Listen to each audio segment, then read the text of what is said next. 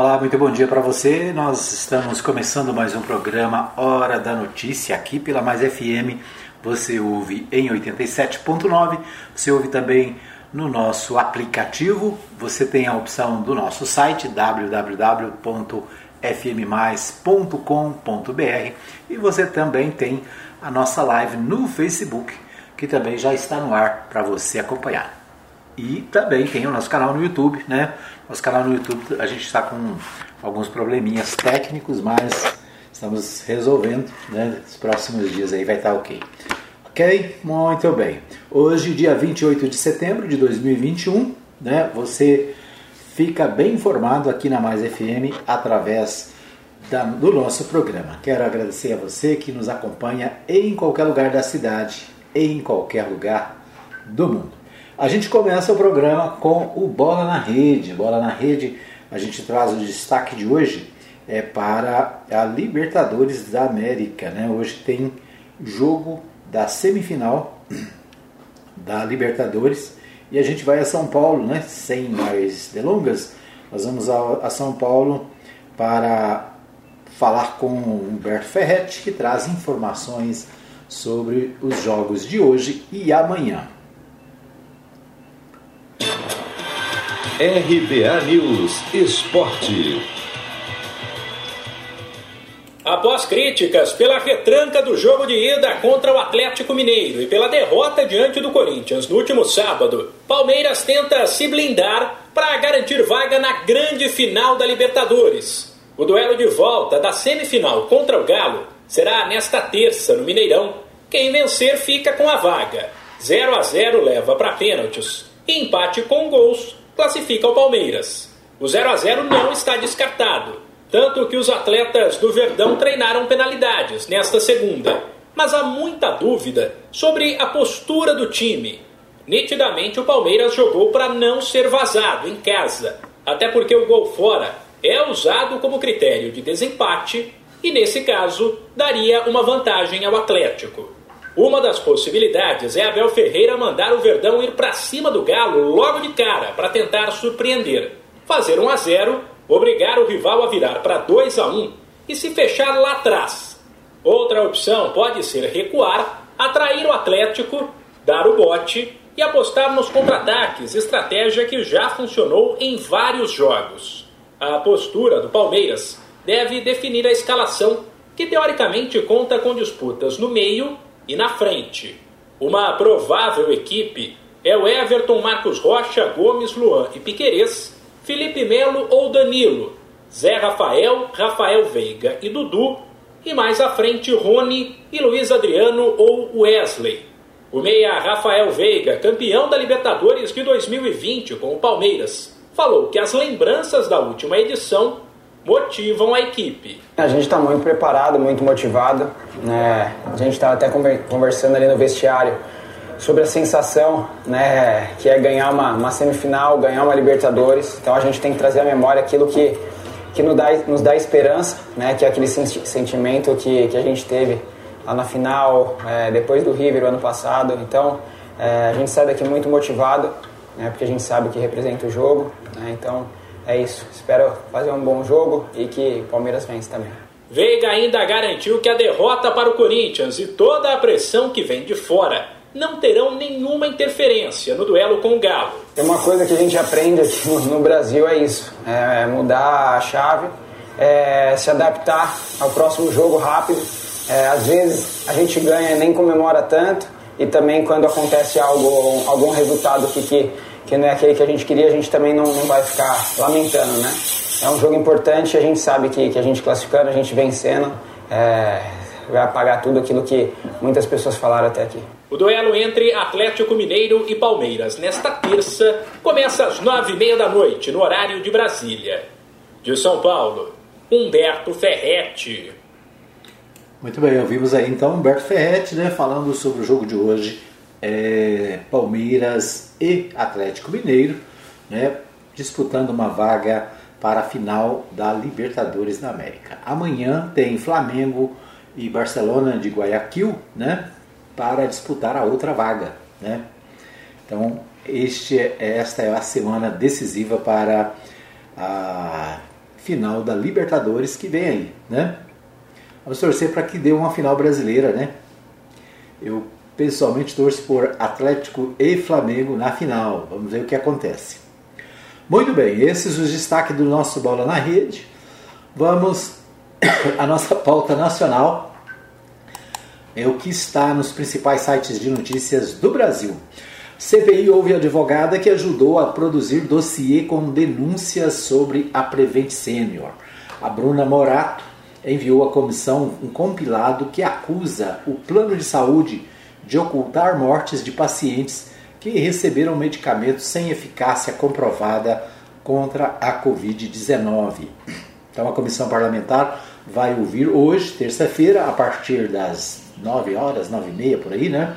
a advogada Bruna Mendes Morato, responsável por ajudar os médicos a elaborar o dossiê com as denúncias envolvendo a Prevent Senior. Né? A Prevent Senior, portanto, Plano de Saúde de São Paulo, está sendo acusada irregularidades cometidas né, no, em relação à pandemia da Covid-19, entre as quais a ocultação de óbitos pela doença e a prescrição de remédios sem eficácia o Ministério Público de São Paulo criou uma força-tarefa para apurar as denúncias e documentos obtidos pela CPI devem ser encaminhados ao órgão para ajudar nas investigações. A iniciativa de falar à comissão partiu da própria advogada que buscou senadores e se colocou à disposição. Né? Então, a advogada é, Bruna Morato vai à comissão, a CPI, hoje no, no, no Senado, né? a comissão, a CPI da Covid-19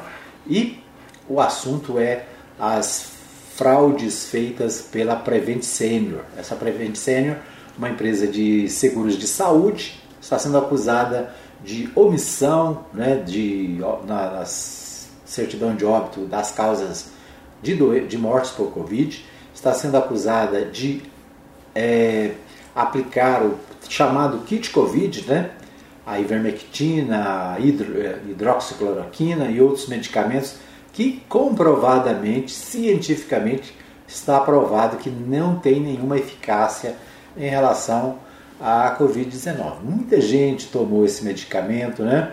Muita gente tomou essas medicações por conta própria, né? outros, no caso da Prevent Senior, né? os médicos eram obrigados a fazer a, a a prescrição destes medicamentos, o que, né, inclusive, é o que a advogada Bruna Morato denunciou, né? Na verdade, ela fez a, vamos dizer assim, a denúncia em nome dos médicos e vamos acompanhar então, né? Hoje é mais um capítulo da CPI da Covid-19, lamentavelmente, né?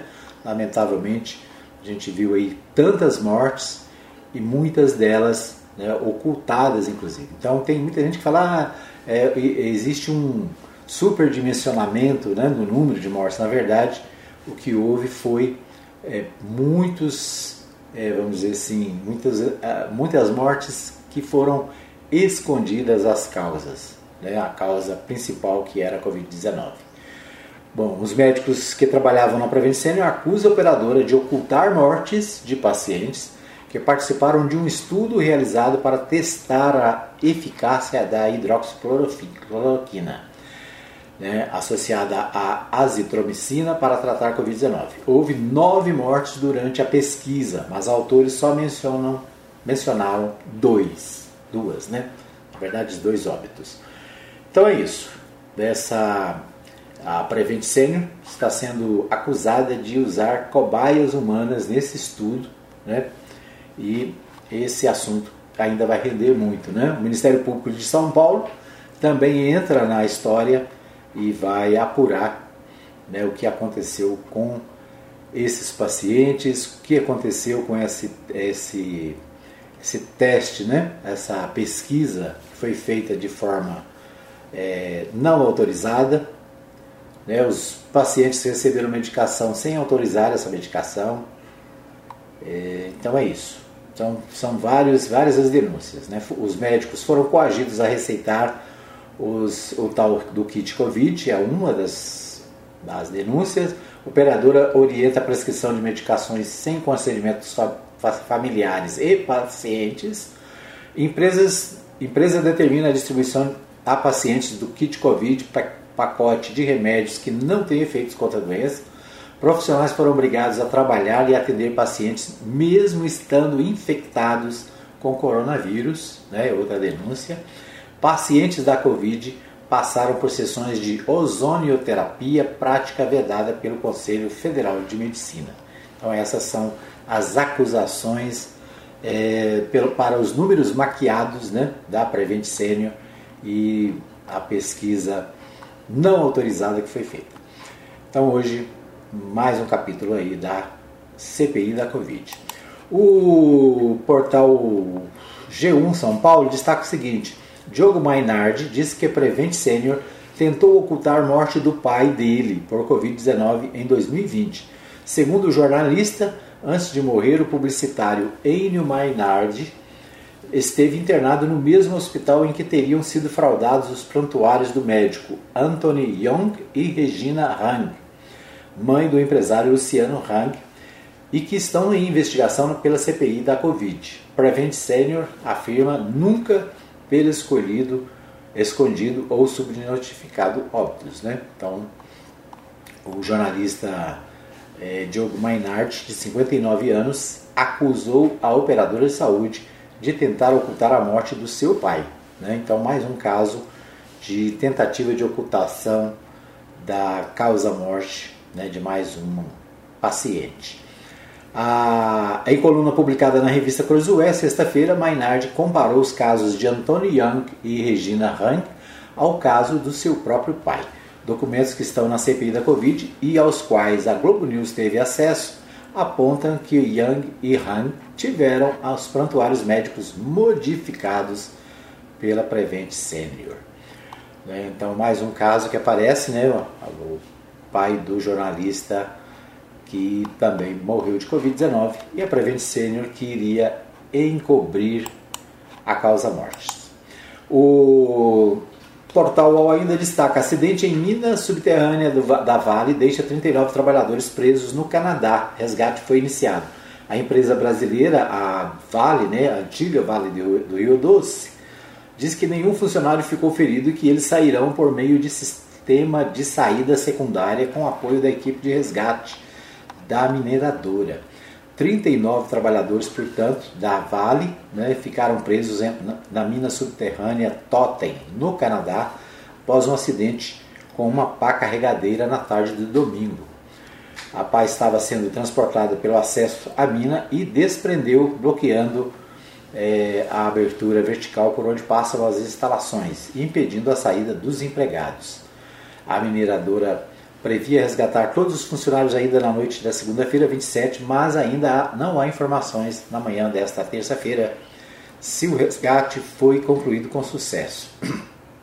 Então, né, 39 trabalhadores da Vale do Rio Doce, né, da Vale agora, né, depois que foi vendida, passou a ser apenas Vale, é, enfrentam essa, esse problema. Né? Estão há mais ou menos, se eu não me engano, a matéria que não fala, mas eu vi em outro lugar, me parece que 1.200 metros abaixo né, do solo, numa mina de níquel. Muito bem. O portal UOL destaca: 16 entidades religiosas concentram 80% das dívidas das igrejas. Um grupo de 16 entidades religiosas deve 1 bilhão e 600 milhões de impostos, segundo o levantamento da Procuradoria-Geral da Fazenda Nacional, obtido pelo UOL por meio da Lei de Acesso à Informação. O volume de débitos representa 81% de todas as dívidas de 9.230 instituições evangélicas, católicas, espíritas e islâmicas devedoras em todo o país. Né? Então, neste grupo, nenhuma entidade deve menos de 20 milhões, fazem parte da lista entidades comandadas por figurões evangélicos aliados do presidente Jair Bolsonaro, né, que atuou pelo perdão das dívidas, das dívidas tributárias das igrejas. As igrejas não pagam impostos no Brasil. No entanto, quando a Receita Federal descobre que atuam com, atuaram com fraude, como se fossem empresas, elas são taxadas com imposto de renda e contribuição social sobre lucro, lucro líquido. Uma das fraudes descobertas pelos fiscais era pagar bônus de arrecadação para pastores. Isso significa distribuição de lucros, o que não é admitido pelo fisco para a instituição sem fins é, lucrativos. Além disso, as igrejas pagam impostos e obrigações ligados à folha de pagamento de seus funcionários, contribuições previdenciárias, é, deixa eu ver o que mais, é, FGTS, né? imposto de renda retido na fonte e multas trabalhistas. Então, quem lidera o ranking dessas dívidas no, é o Instituto Geral Evangélico, que deve 526 milhões em fundo de garantia, imposto de renda, contribuições do INSS e COFINS. A instituição com endereço no Rio de Janeiro, por, mas o seu presidente é o publicitário José Augusto Cavalcante Vanderlei, que vive em Petrópolis. Lá dirige uma fazenda cujo site o define como o homem que distribui esperança. A propriedade rural era frequentada pelo escritor francês Anatole de Saint-Exupéry, motivo pelo qual hoje é dedicada ao livro O Pequeno Príncipe. Ah, é isso aí, né? Então, muitas dívidas das igrejas, a maior parte das dívidas né, são dívidas de FGPS, Fundo de, Fundo de Garantia, né, e PIS, que mais? PASEP, PASEP não, né? Então são é, dívidas milionárias de alguns grupos religiosos brasileiros. O terceiro no ranking de devedoras vem a Igreja Mundial do Poder de Deus, do apóstolo Valdomiro Santiago. A instituição, a instituição possui 42 inscrições de débito, com multas trabalhistas, fundo de garantia, imposto de renda, PIS e débitos com a Previdência Social. A igreja do pregador que gosta de usar chapéu de boiadeiro deve 153 milhões, segundo a Procuradoria Geral da Fazenda Nacional. Então é isso, né? R.R. Soares reduziu a dívida. Na quarta posição fica a Igreja Internacional da Graça de Deus, fundada por Romildo Ribeiro Soares, o missionário R.R. Soares. E é isso, né? Então, o, o próprio presidente atuou para perdoar as dívidas, as dívidas dessas é, dessas denominações religiosas, né? dessas empresas religiosas. Muito bem, nós vamos para um pequeno intervalo. Daqui a pouquinho a gente volta com mais informações no programa Hora da Notícia. Fica aí que eu volto já já né, para os destaques de Goiás. Muito bem, nós estamos de volta para o segundo bloco do programa Hora da Notícia. Eu quero abraçar a Letícia Silva Nascimento, que está acompanhando o nosso programa. Daqui a pouquinho, às nove da manhã, tem o Bom Dia Alegria com a Letícia aqui na Mais FM. É, e você tem também o Bom Dia Alegria na Web Rádio Mais Gospel. Um abraço também para a Maria Nalva Silva, minha esposa, que está sempre ligada e compartilhando o programa. Um abraço para o Patrick, né? O Patrick está aqui hoje na nossa casa e ele reclamou ontem porque o vovô não disse bom dia para ele né, no programa, não falou o nome dele. Então estou falando hoje. Bom dia, Patrick. A Luciana também está com a gente. Bom dia. Um abraço para é, todos que nos acompanham. Um abraço para o pastor Saulo Batista do Nascimento, que pela manhãzinha a, acompanha o noticiário da CBN né, e manda para mim o resumo da, do jornal da CBN, né, que ajuda também a fazer o nosso programa a nos manter atualizados. Né? Então o pastor Saulo acorda mais cedo do que eu, né? ouve lá o, as notícias da CBN, manda o resumo da CBN para mim. Obrigado aí, pastor Saulo, pela parceria. Ah, o pastor Marcos Rodrigues também ontem compartilhou o nosso programa, né? está sempre conectado, sempre compartilhando, participando. Lembrando para você que o nosso programa fica disponível no podcast, né? você pode ouvir no seu aplicativo de podcast. Estava conversando com uma pessoa ontem dizendo: Olha, eu vim conhecer o podcast agora, há poucos meses. Né? O podcast é uma forma de você ouvir o nosso programa em qualquer lugar, a qualquer hora. Né? Você não precisa ficar preso aí no, na sua, sua cadeira, no seu sofá. Você pode ouvir a qualquer hora do dia. Né? Basta acessar no Spotify ou outro aplicativo de podcast que você usa, você vai achar lá a Rádio Mais FM, podcast do nosso programa, o PHN, e também vários outros podcasts de né, parceiros, aí, o pastor Saulo Batista do Nascimento, o pastor Eli Machado, o pastor Marcos Rodrigues, quem mais? É, é isso, né? A irmã Elia Rezende, tá todo mundo no podcast da Mais. O pastor Jonas Nascimento de São Paulo também, né? Traz tem o seu podcast e tem o programinha, né, a manifestação devocional do dia, todos os dias às 11 da manhã aqui na Mais FM. É isso aí, né? Muito bom. Bom, vamos a Goiânia? Vamos a Goiânia com o Libório Santos. O Libório traz os principais destaques da capital goiana para o nosso programa. Deixa eu achar aqui. O Libório Santos, ele participa com a gente direto de Goiânia. Tivemos um probleminha aqui com o Libório. Deixa eu ver se vai.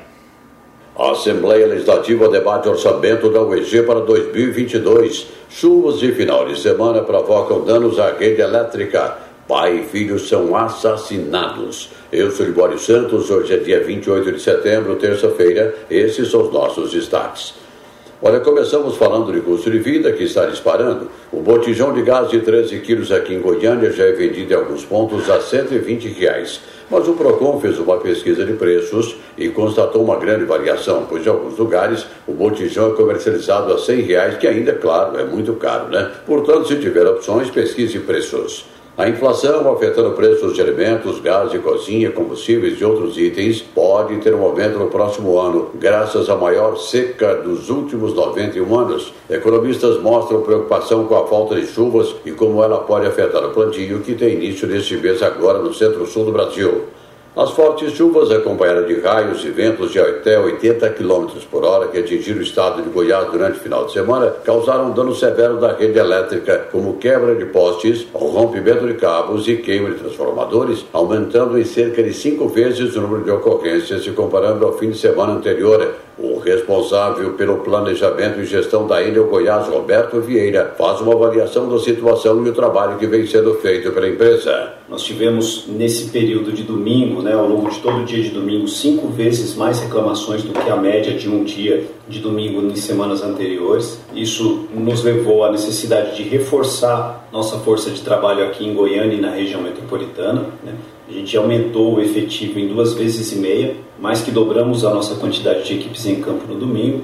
E hoje, aqui em Goiânia, na região metropolitana, a gente aumentou em quatro vezes o efetivo que atende essa região. No estado inteiro, hoje, nós estamos com mais de mil equipes trabalhando, cerca de 5 mil pessoas trabalhando no restabelecimento de energia, boa parte delas aqui em Goiânia metropolitana. Com isso, a gente agora reduziu a quantidade de clientes interrompidos em decorrência da chuva do final de semana para 2%, ou seja, 98% dos clientes que tiveram sua energia interrompida já foram restabelecidos e a gente vai continuar com o contingente mobilizado e trabalhando até que a gente consiga concluir o atendimento a todos os clientes que ficaram sem energia nesse período.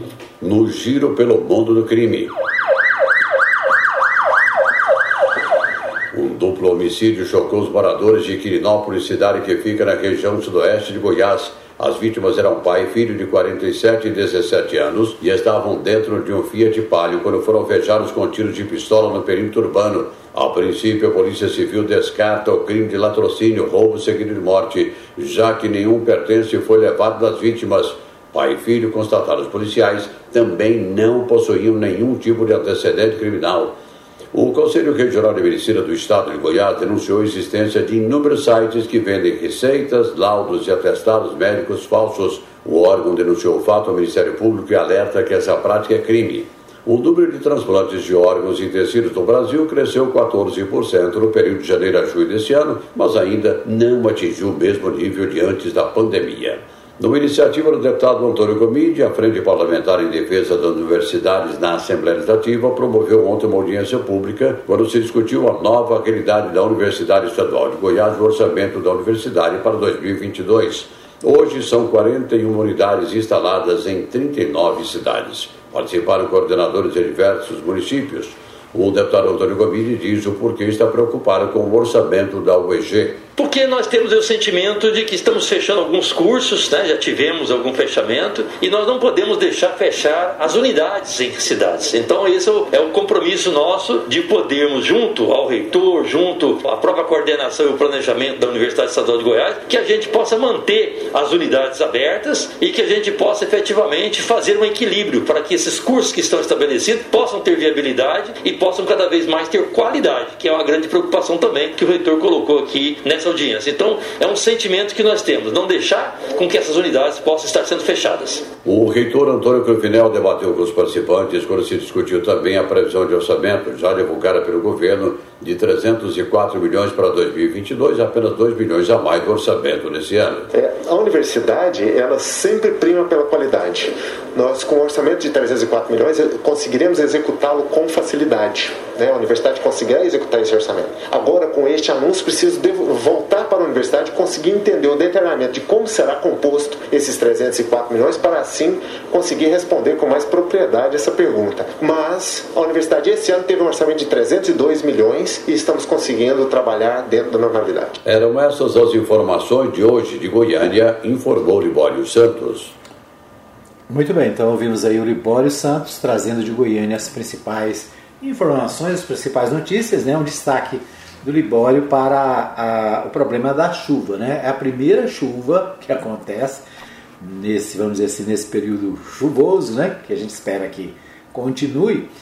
E nessa primeira chuva, muitos problemas, né? como foi relatado aí pelo representante da Enel, muitos problemas, queda de energia em muitos lugares do estado inteiro. Aqui na cidade, pelo menos, é, eu acompanhei pelo menos dois casos de pessoas que ficaram sem energia, né? porque a, a chuva acabou provocando problemas e tiveram muita dificuldade para serem atendidos pela Enel. Então é só uma amostrinha né, do que pode acontecer. Então a empresa precisa se preparar né, para o período chuvoso que está vindo por aí, né, porque é, o atendimento demora, né, as pessoas, pelo menos duas pessoas que eu tenho conhecimento, é, ficaram a noite toda sem energia, né, ou ficaram muitas horas sem energia, o que gera prejuízo para todo mundo. Né? Muito bem, vamos aos principais é, sites de notícias de Goiás. Moradores e comerciantes ficam até três dias no escuro em Goiás, é o que destaca o Jornal Popular. Né? Então, mesmo assunto bordado aí pelo Libório. Distribuidora alega que a chuva ampliou ocorrências em mais de cinco vezes. Consumidores da região metropolitana são os mais impactados. Né? Então, é, o diário, o jornal O Popular também destacando essa questão da falta de energia em muitos lugares, especialmente é, no, na região metropolitana de Goiânia. A, na coluna Giro do Popular, destaque para a seguinte matéria: deputado quer CPI para investigar a Santa Casa. Deputado estadual Gustavo Seba, do PSDB, é, iniciará nesta terça-feira a coleta de assinaturas para tentar instalar na Assembleia Legislativa uma comissão parlamentar de inquérito para investigar a atual gestão da Santa Casa de Misericórdia de Goiânia. Então, o parlamentar apura denúncias contra a administração da Santa Casa, isso em Goiânia. Então, um destaque do jornal O Popular. No Diário da Manhã, o Diário da Manhã traz a seguinte informação: Isolado, Mendanha recorre ao marconismo para sobreviver. Derrotado na consulta interna do MDB, o prefeito de Aparecida de Goiânia anuncia desfiliação do partido e se aproxima da oposição, tendo como elo o ex-governador Marconi Perillo, do PSDB, na tentativa de se firmar como pré-candidato ao governo de Goiás.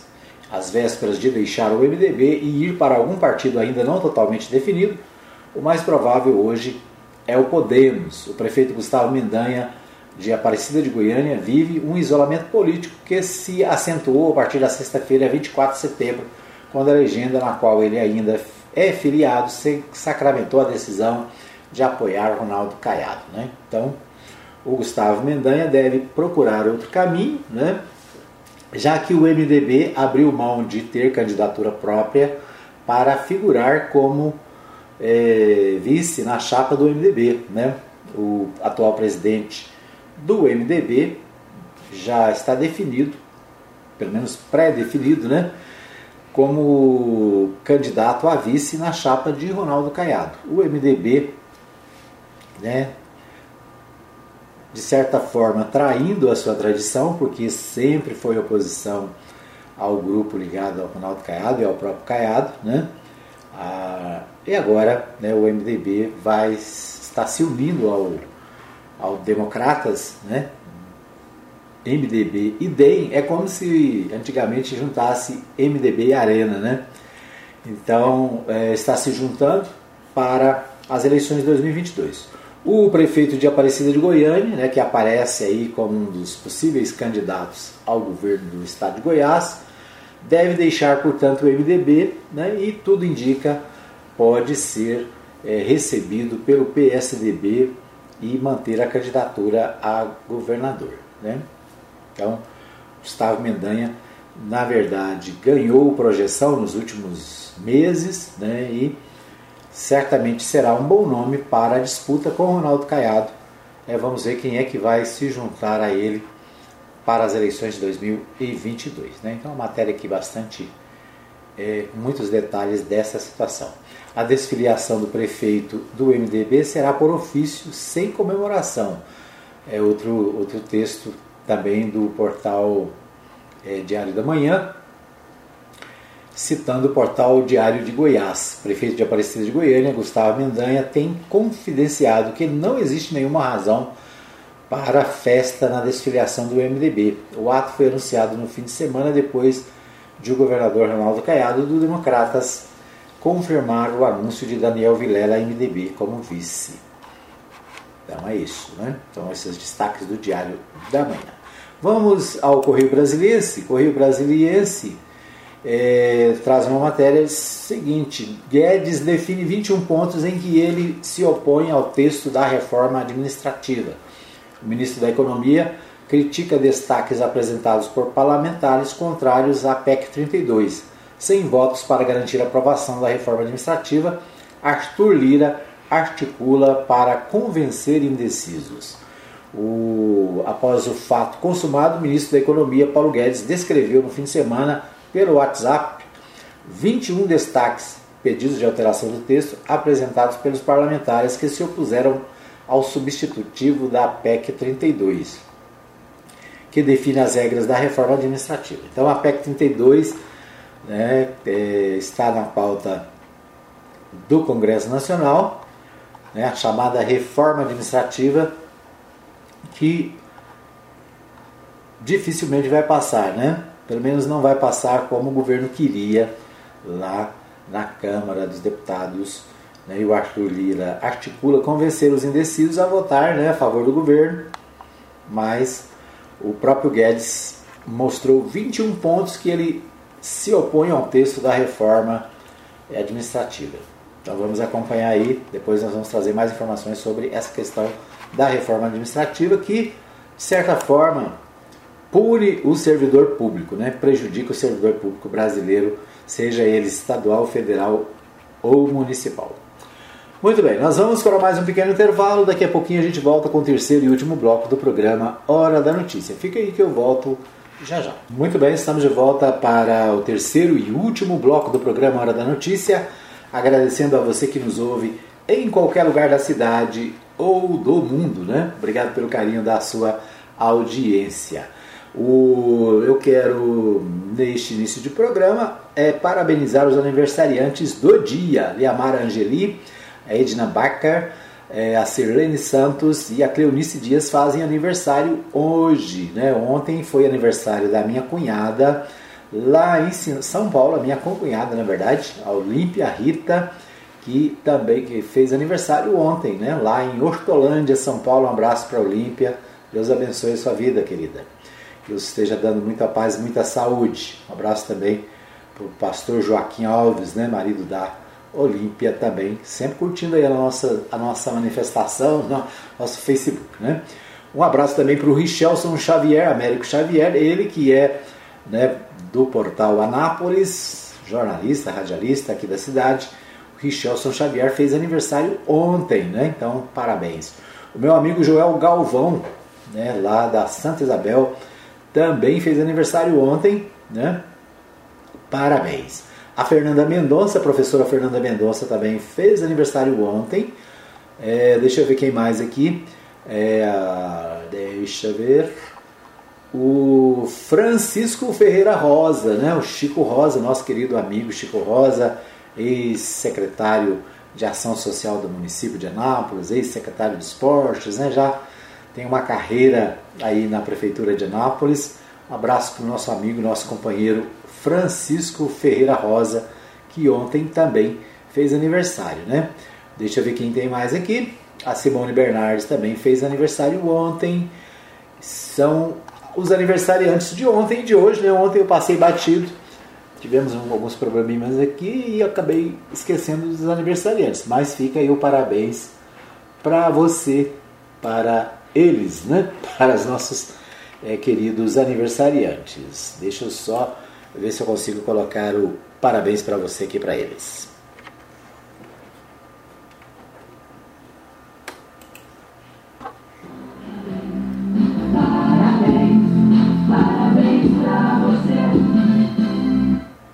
Muito bem, então parabéns aí a todos os aniversariantes, né? especial um abraço para a Olímpia que fez aniversário ontem e para o meu amigo Francisco Rosa que também né, é aniversariante de ontem. É isso aí.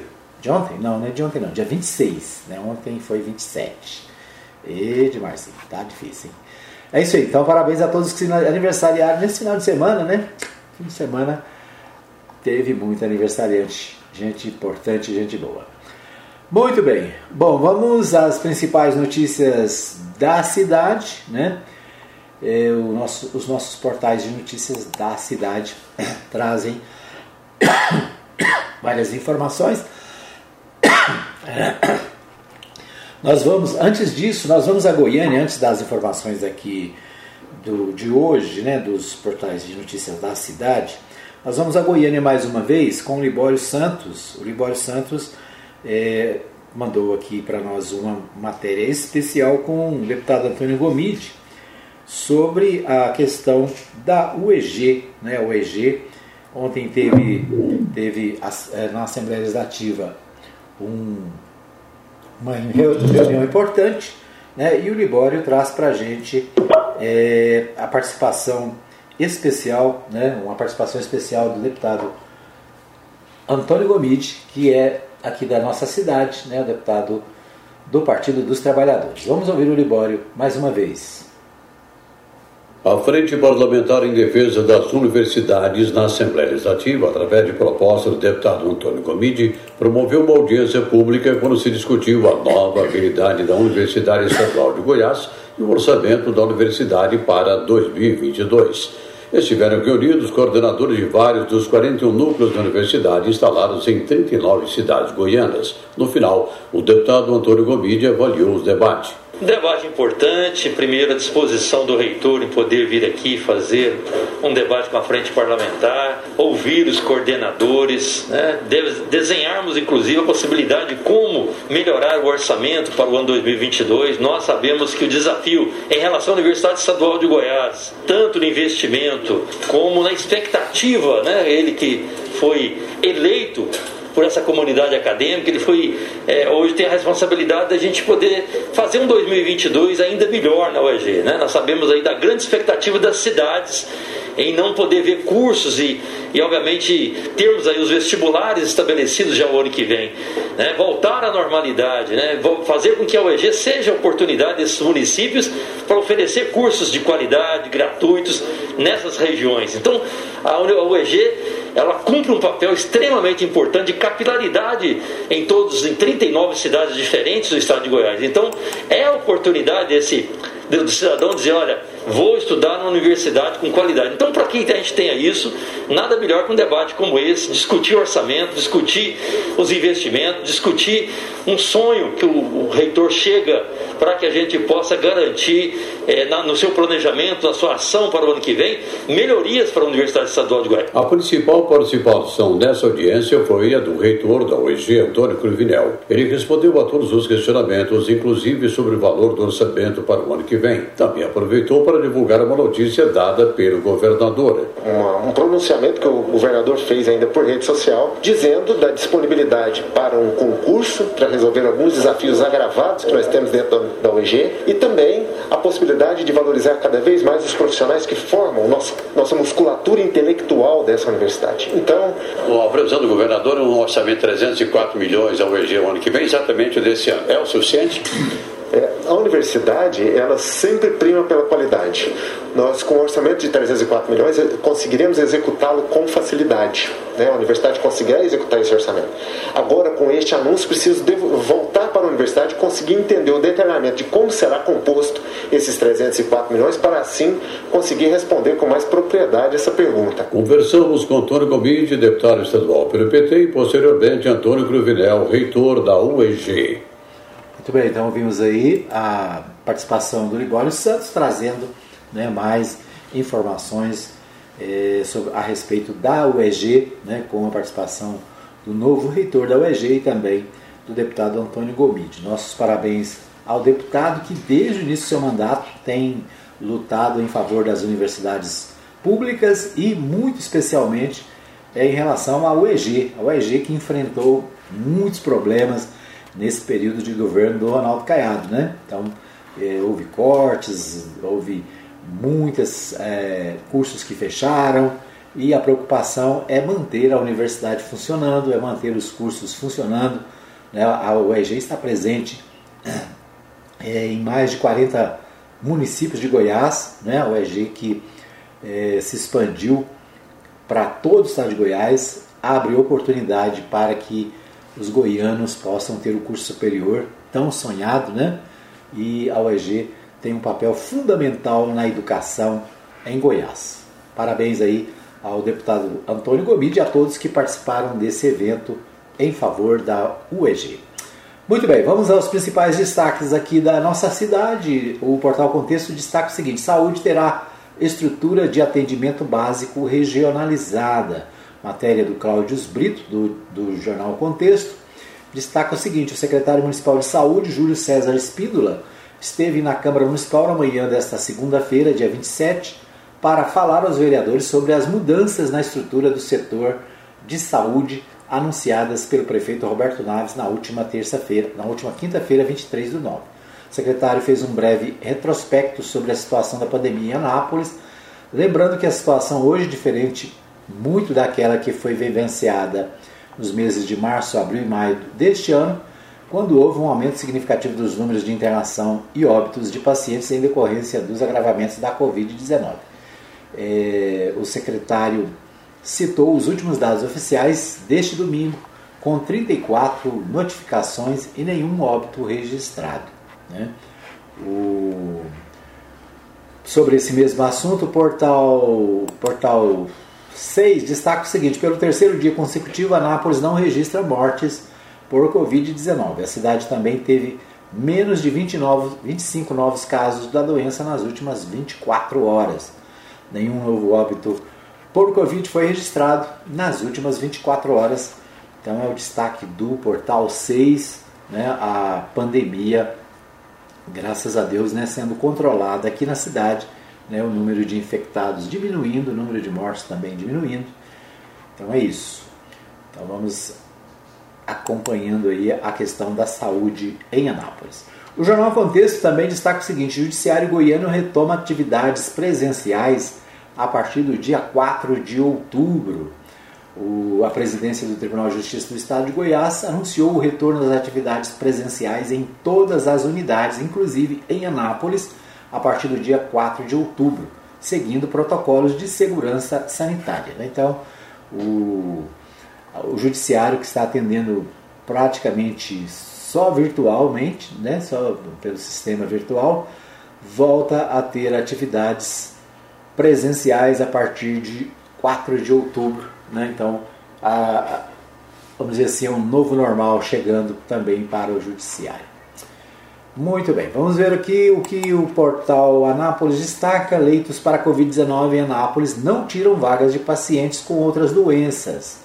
É, Anápolis possui 107 leitos de UTI e 346 46 leitos de enfermaria pelo SUS, além dos atuais 43 leitos de UTI e 65 de enfermaria exclusivos para moradores da cidade. Então, o portal Anápolis, né, do meu amigo Richelson Xavier, destacando a questão da saúde também aqui na cidade. Né? Então é isso. Por falar em saúde, né, tem, embora tudo pareça maravilhoso nos portais, né, é, nós temos notícias de pessoas que estão aguardando cirurgias há muito tempo, há meses, né?